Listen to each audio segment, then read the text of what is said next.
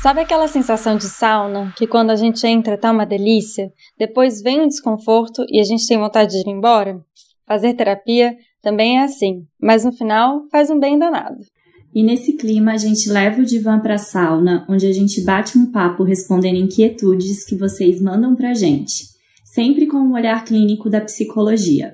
Eu sou Luísa Franco, psicóloga, e eu sou Tainá Lobo, psicóloga, e nós somos o Clube Sentimental. Nós somos um espaço para mergulhos sentimentais nas águas da psicologia com base em evidências científicas, com o intuito de desmistificar a saúde mental e trazer ela para um lugar mais simples e acessível. Além de nos ouvir aqui, você pode acompanhar nossos conteúdos no arroba Clube Sentimental no Instagram. O tema hoje é relacionamentos amorosos, então já cata sua toalha, o spray de eucalipto, que a temperatura é por nossa conta. Por que, que a gente gosta tanto de falar de amor, né? O amor é uma terra fértil de aprendizado e crescimento pessoal. Não é à toa que aparece tanto no consultório. É uma das experiências mais extremas de vulnerabilidade. É onde fica escancarado que não temos controle de nada. E isso assusta, mas ao mesmo tempo é um susto gostosinho. E aqui a gente vai citar Bauman, ele tem que estar tá presente, né, Thay? Sem humildade e coragem não há amor. Essas duas qualidades são exigidas em escalas enormes e contínuas, quando se ingressa numa terra inexplorada e não mapeada. Esse trecho faz parte do livro Amor Líquido, do, do Bauman, né? Para psicologia, um mais um vai ser igual a três, onde o terceiro é a relação construída pelo casal na qual há 50% de cada um. Quando a gente ingressa nessa terra, a gente não sabe como vai ser esse terceiro elemento. A única certeza que temos, quando se trata de amor, é que não temos certeza alguma. Tem uma cientista americana que estuda o amor, a doutora Ellen Fisher. Inclusive, tem uma série de TED Talks dela sobre esse assunto, vale procurar. Ela defende que existe uma fórmula do amor e que ela é formada por luxúria, sendo que luxúria é uma tradução que penso que para o português a melhor semântica é a da libido. Atração e apego. A luxúria, então, sendo aquele fogo, o desejo sexual numa relação. A atração é aquela vontade de passar o tempo todo com a pessoa, de se sentir mesmo conectado de alguma forma àquele ser. E o apego, que é o que faz a gente estar num relacionamento duradouro, ele faz a gente se sentir calma, faz a gente sentir segurança e conforto. E nesse caso não apenas apego romântico, né? O apego ele existe também nas relações de amizade, familiares e outras. Tá, se a gente pensar então que o amor é a combinação da libido, da atração e do apego, o que acontece então quando eu tenho, por exemplo, o apego e a atração, mas não tenho a libido, ou tenho a libido e a atração, mas não tenho o apego? Isso é o componente da humanidade no amor. E nem a gente, nem a ciência nunca vai conseguir definir algo tão complexo. Vamos para as perguntas? Vamos! Então, a primeira pergunta é a seguinte: Estou em relacionamento novo há uns quatro meses. Começamos a namorar na quarentena. Ele está ficando aqui em casa. Ontem achei ele diferente, sempre tive um problema de autoestima. Tenho medo dele não querer estar mais comigo. Cheguei a perguntar se estava tudo bem. Ele disse que sim, que só estava cansado. Como lidar com a insegurança? Tenho medo de botar tudo a perder. Ai. Acho que a gente tem que começar falando de autoestima aí, né? É muito difícil a gente começar a estabelecer um vínculo se a autoestima não está bem estabelecida, assim. É claro que acontece, né? As pessoas se relacionam com uma baixa autoestima, né? Uma, uma percepção ruim é, acontece muito. Mas parece que a relação afetiva fica aquele lugar de eu ficar checando se, se, se tá tudo bem mesmo comigo, sabe? Tipo, tudo vai pra, pra relação quando eu tenho problemas de autoestima. Entende, tá? O que eu tô falando? Sim, acho que, que tem até um nome para esse comportamento que é o reasseguramento, né? A gente Sim. sente lá uma insegurança e a gente começa a ter algum comportamento para reassegurar que a minha insegurança não existe. Então, essa coisa de ficar checando, né, no comportamento do outro se tá tudo bem. E tem uma coisa também, né, gente? Início de relacionamento é mesmo um momento de insegurança, de vulnerabilidade. E é um relacionamento uhum. novo de quatro meses. Começamos a namorar na, na quarentena. Ele está Nossa. ficando aqui em casa. Então, assim, corajosa você, né? Porque é um relacionamento que, mesmo novo, nesse momento tão instável, tão vulnerável que é o início do relacionamento, vocês já estão ficando juntos 24 por 7. Sim, e olha, eu acho que está acontecendo isso com algumas pessoas, viu? Que ou tinham um relacionamento à distância, começaram a se relacionar, aí veio a quarentena e pensou, ah, vamos ficar junto, né? Sem pensar muito nas consequências disso, né? Porque você sai de início de um namoro para um casamento, né? E não é um casamento com uma rotina de você sair e ter sua vida, né? Porque, teoricamente, né? Se você é das 20 pessoas que estão na quarentena, né? É, você tá lá convivendo muito tempo com a pessoa, né? É difícil isso, né? De já começar e, e já. Porque forçosamente você cria. A intimidade ela é potencializada, acelerada, né? E pensando que intimidade é uma coisa construída, que demanda tempo tal, é quase que uma uma descoberta um pouco forçada, né? Difícil para essas pessoas. Eu acho que sim, é corajoso fazer isso. Muita gente está fazendo, né? É. Eu acho que alguma, alguns ouvintes vão se identificar com, com essa história aí. Sim, e como é um relacionamento novo, provavelmente é agora, nessa convivência intensa, que eles estão se conhecendo mesmo, né? Conhecendo como eles são na rotina. Então, às vezes, o que ela interpreta quanto a ele está estranho é o jeito dele, né? Que ela tá conhecendo, né, agora. Sim. E aí tem aquela distorção cognitiva da personalização, que é quando a gente começa a interpretar tudo que acontece com o outro como se tivesse algo com a gente. Então, ele tá estranho, ai meu Deus, o que será que eu fiz? Né? uhum. né? Ele tá um dia mais mal-humorado. Nossa, o que, que, será que aconteceu? Né? O que, que eu fiz de errado? E a gente faz muito isso, né? De tentar interpretar o comportamento do outro é, como se nós fôssemos o centro ali daquela, é. daquele motivo. É, isso acontece porque acho par, parte da percepção do eu parte da percepção que eu acho que o outro tem de mim como se o outro fosse um espelho, né? E aí você tá insegura com alguma coisa, ele mudou o comportamento e você traz isso para você, né? Só uma outra maneira de falar isso que que você tá trazendo, né, tá? Então, e dessa validação. A grande questão aí é entender que é, ele respeitar o espaço do outro, que ele pode estar mais quieto, ele pode estar cansado, talvez por, por quatro meses, ela estava acostumada com aquele frisson do começo, que né, foi um pouco embora, e ele estava no momento mais recluso e aquilo é novo desconhecido, mas isso não quer dizer é, nada sobre a pessoa que mandou a pergunta, né? Então, aí é outra coisa muito importante, é separar o que é seu e o que é do outro, né? De tudo bem, ele tá. E ele já sinalizou. Por que, que você. Essa última frase que ah, eu tenho medo de botar tudo a perder. O que, que seria botar tudo a perder, né? Num relacionamento, de ah, estragar a relação, de a relação não vai dar certo. Se você não respeitar o caminho, o espaço do outro, que o outro tem oscilações de humor, não dá esse espaço, isso é problemático, né? Enfim, e aí mostrar também a sua insegurança, né? Que parece que ela mostrou, perguntando se estava tudo bem, né? Mas, mas não falar assim, checando no outro, né? Ah, mas você tá diferente, né? Perceber, ai, você ficou quietinho e isso bateu de tal maneira em mim. Né? Acho que esse é um caminho também, né? Sim, e eu interpretei esse tenho medo de botar tudo a perder, é, talvez como um, um medo de comunicar insegurança, né?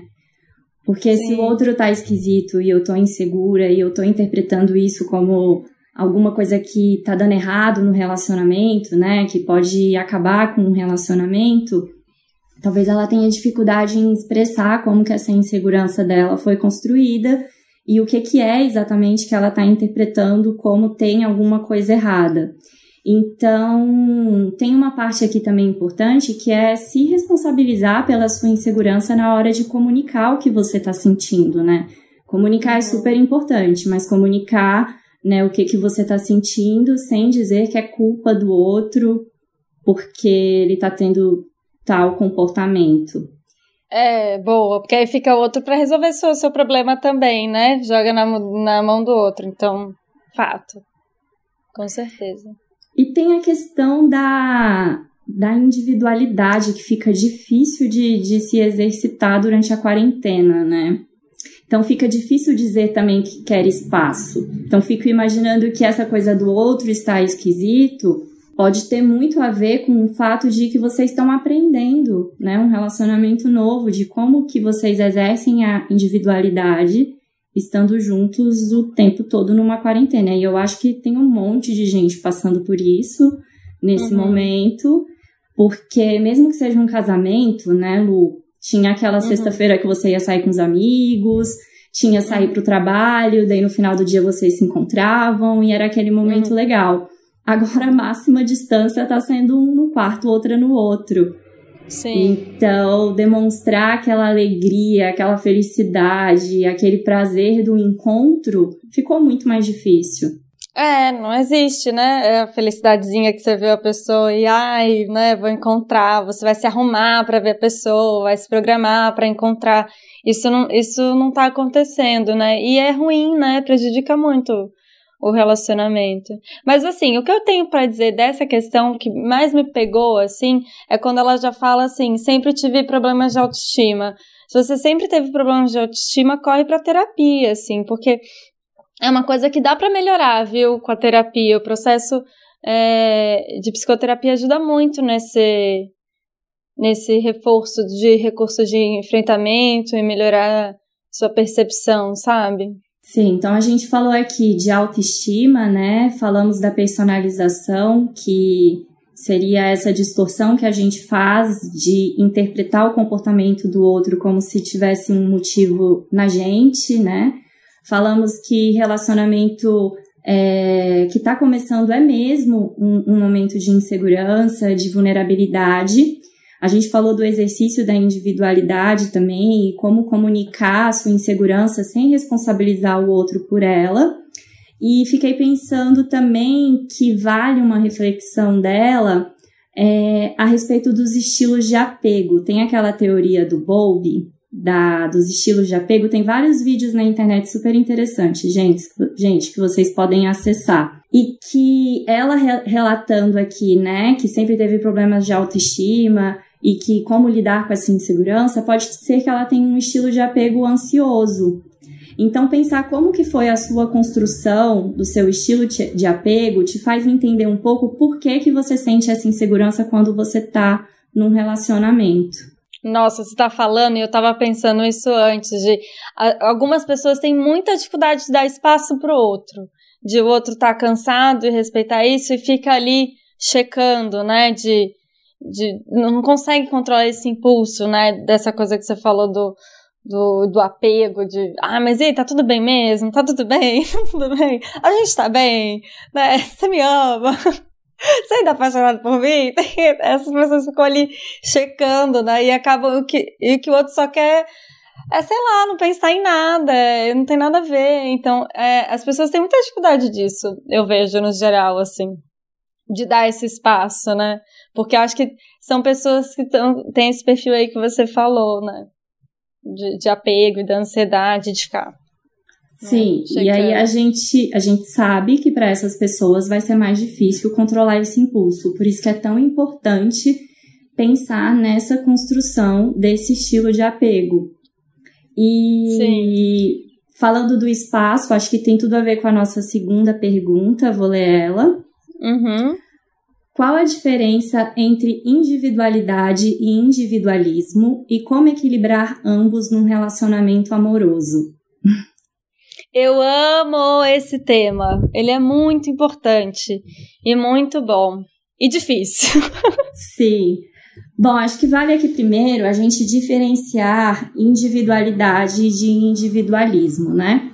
A individualidade, ela é o conjunto de atributos que distinguem uma pessoa, aquilo que faz a gente a gente mesmo, um ser único. nossa personalidade, nossos desejos, nossas limitações também, nossos valores. E o individualismo, ele é uma característica de personalidade, que a gente pode chamar assim egoísta. Então, é, o, o individualismo ele é expresso numa incapacidade de considerar a vivência do outro numa relação. Sabe aquela coisa de ter os desejos de um relacionamento equilibrados, uma dificuldade de ceder? Isso a gente pode dizer que é o individualismo.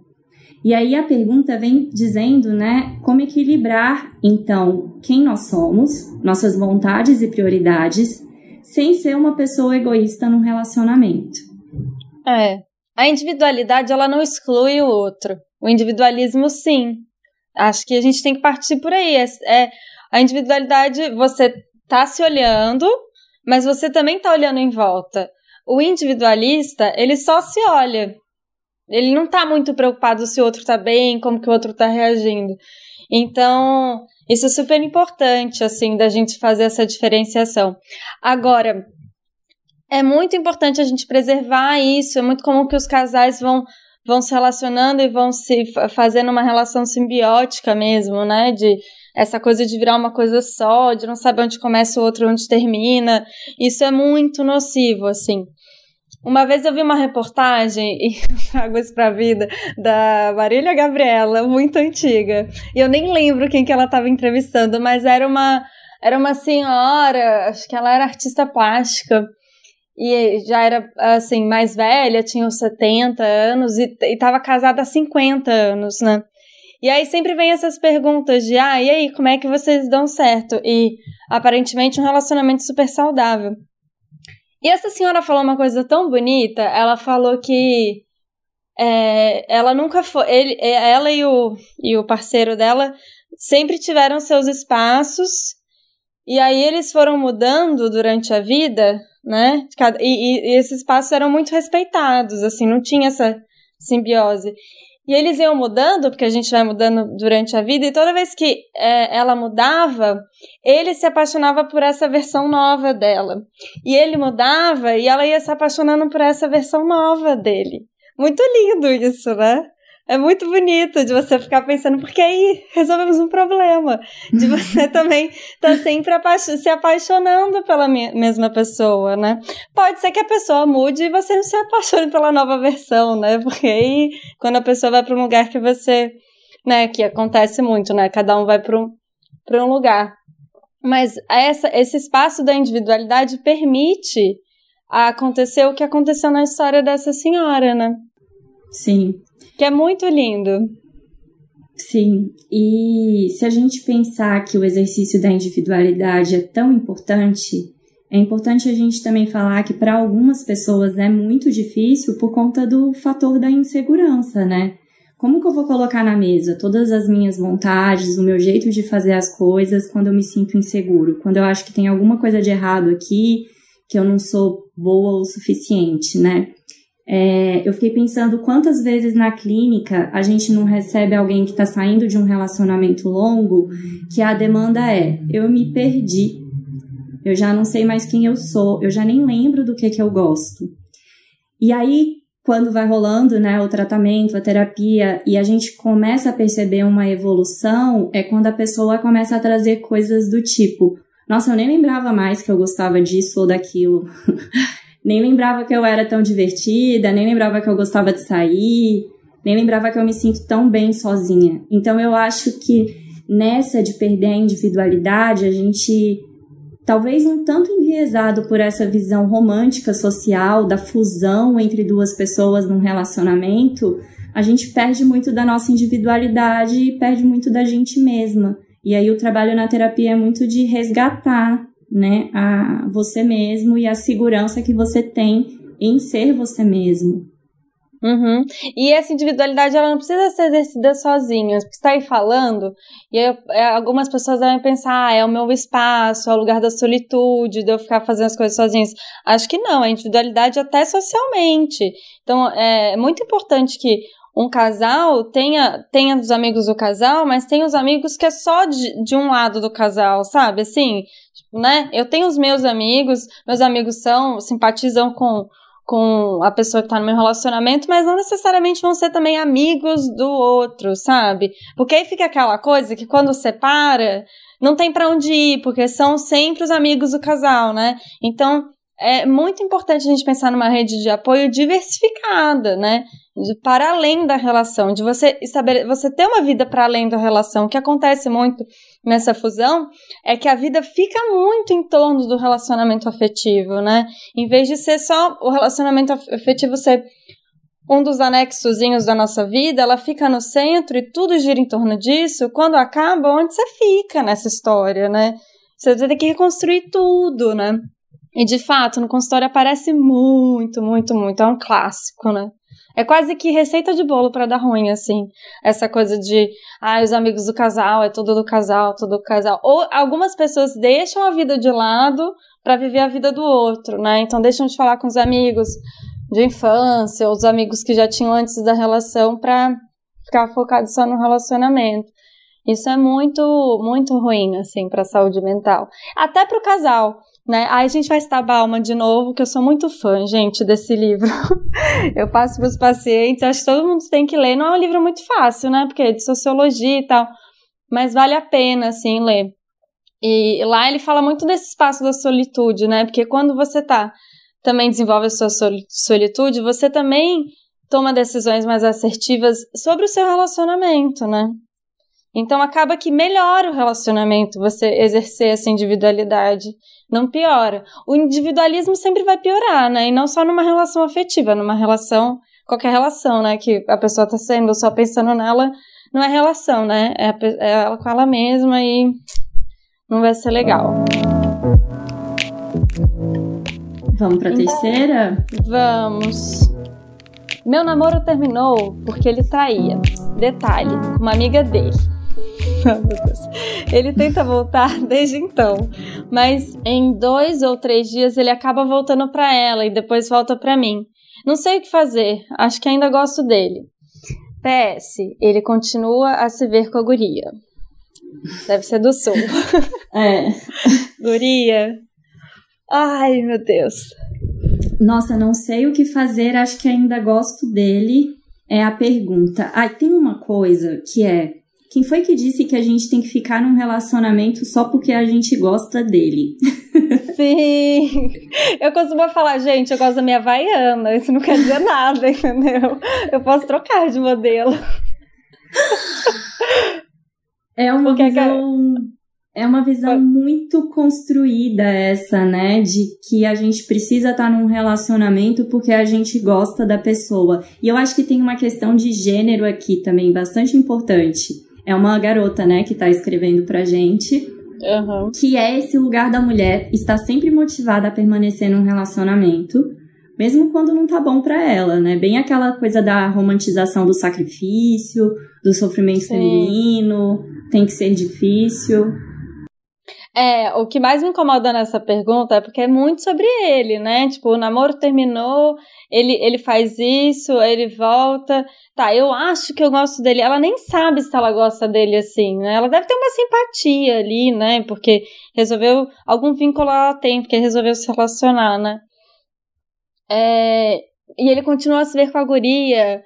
Então, ai, não sei. Ele fica, vai lá pra menina, depois vai para você, vai pra menina, vai para você. É, e claramente você já não tá gostando. Quando a gente leu essa pergunta pela primeira vez, eu até fiquei pensando, ai, não vamos tomar, vamos tomar cuidado de não ser careta aqui?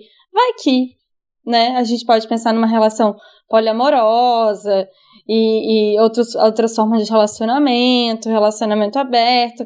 Mas para isso acontecer, tem que estar tá todo mundo bem na história, né? E ela já não tá bem, né? Quando ela fala que ele ainda é, continua a ver a guria, então para ela ele não tem que ver, não sei. Sei lá. É, se a gente pensa num, num relacionamento aberto, é, tem que ter muito cuidado para respeitar a sua vontade também. Não vale a pena se for uma solução que for para permanecer no relacionamento, né? Algo que for te ferir.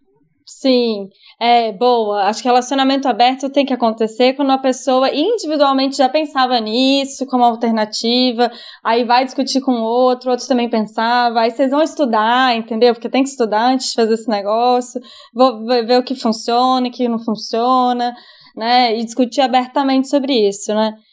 Que não me parece o caso, né? Eu só abri esse parênteses pra gente não ficar naquele, nesse lugar muito, sei lá, né? De de só uma forma de amor, né? Porque existem outras, né? E às vezes as pessoas só não discutem sobre as outras formas, né? Mas eu não sei, é, ele te traía é, com uma amiga dele, então você devia conviver com ela também, não sei. Ele tenta voltar, mas você não sabe, né? Você vai ter que restabelecer uma confiança, mas para essa confiança quer dizer que ele não vai ver mais a garota, mas ele continua vendo. Ai, essa dinâmica tá muito complexa para mim, assim. É, acho que tem que pensar o que, que você quer. Não é assim, eu acho que eu gosto, por isso que eu devo voltar. Porque, como a, a Thay colocou muito bem, a gente não, a gente não tá num relacionamento afetivo único exclusivamente por conta do gostar, né? São várias coisas que fazem a gente ficar numa relação. Né? As pessoas é, conseguirem planejar coisas juntas, né, é, ter aquele lugar da comodidade, né, então a, a, a, pessoa na minha vida deixa a minha vida mais fácil de alguma maneira, né, não sei, é, tá muito só no, na coisa do gostar e muito na mão do menino, né, que vai, trai, volta, tenta voltar, olha para os seus sentimentos, assim, vê o que eles estão falando e se cuida, eu acho que eu tenho que falar para essa pessoa. É, pensando na, no olhar para os seus sentimentos, acho que vale pensar qual que é a sua responsabilidade na manutenção desse ciclo, né? Que você falou uhum. que ele uhum. tenta voltar do, desde então, dois ou três dias depois ele acaba voltando para ela e depois volta para mim. Você também volta para ele, né? Então. Exato, exato. Então, por que que você está nessa situação se ela te angustia? Será que tem alguma coisa aí para você pensar sobre você, sobre a sua motivação de estar nesse relacionamento? E assim, é comum, é, às vezes a gente confunde mesmo insegurança com paixão. Tem até um termo para isso que é a atribuição errônea de excitação, que é quando o nosso cérebro confunde aquelas sensações da ansiedade, que é aquele desespero para receber uma mensagem, né, as borboletas no estômago, aquele revirar aqui dentro, como paixão. Então, acontece mesmo, é comum que a gente esteja se sentindo inseguro, que é isso que move a gente num relacionamento, porque a gente está interpretando isso como gostar de alguém. E aí, voltando de novo, existe esse fator que é fisiológico, mas existe também um fator cultural nisso da gente estar apegado à insegurança como paixão. Então, tenta pensar um pouco de qual que é o seu papel na, na manutenção dessa situação. Acho que é por aí o seu caminho. Boa, Thay. De, da gente, aí vem a responsabilização, né? A gente se coloca nas situações, elas não acontecem na nossa vida. Acontecem, mas a gente escolhe se a gente mantém ou não, né? Você não escolheu que seu namorado ia te trair, mas o que, que você faz com isso, né? Por que, que é, isso te machuca e você né, ainda pensa tal. Não que existe uma regra de, né, traiu, acabou, nada disso, mas assim, qual a sua responsabilidade nessa dinâmica mesmo, assim, dessa, dessa, dessa coisa dele voltar, né? Você também está permitindo que ele volte de alguma maneira. Se ele está voltando, é porque ele sabe que tem para onde ir, não é mesmo? Então, acho que é isso. Repense isso aí. Essa dinâmica de uma maneira que te faça bem, assim, né? Bem, essa foi a sauna. Espero que vocês tenham gostado. É, foi muito bom fazer. As perguntas são muito boas, né, Thay? É bom é, discutir esse tema, é, esses temas que a gente está conversando aqui, pelas perguntas de vocês. Para participar da sauna, procura a gente no Instagram, arroba Clube Sentimental, clica no link da nossa bio e manda pra gente a sua questão. Pode ser áudio, o sigilo é garantido. Tchau, tchau!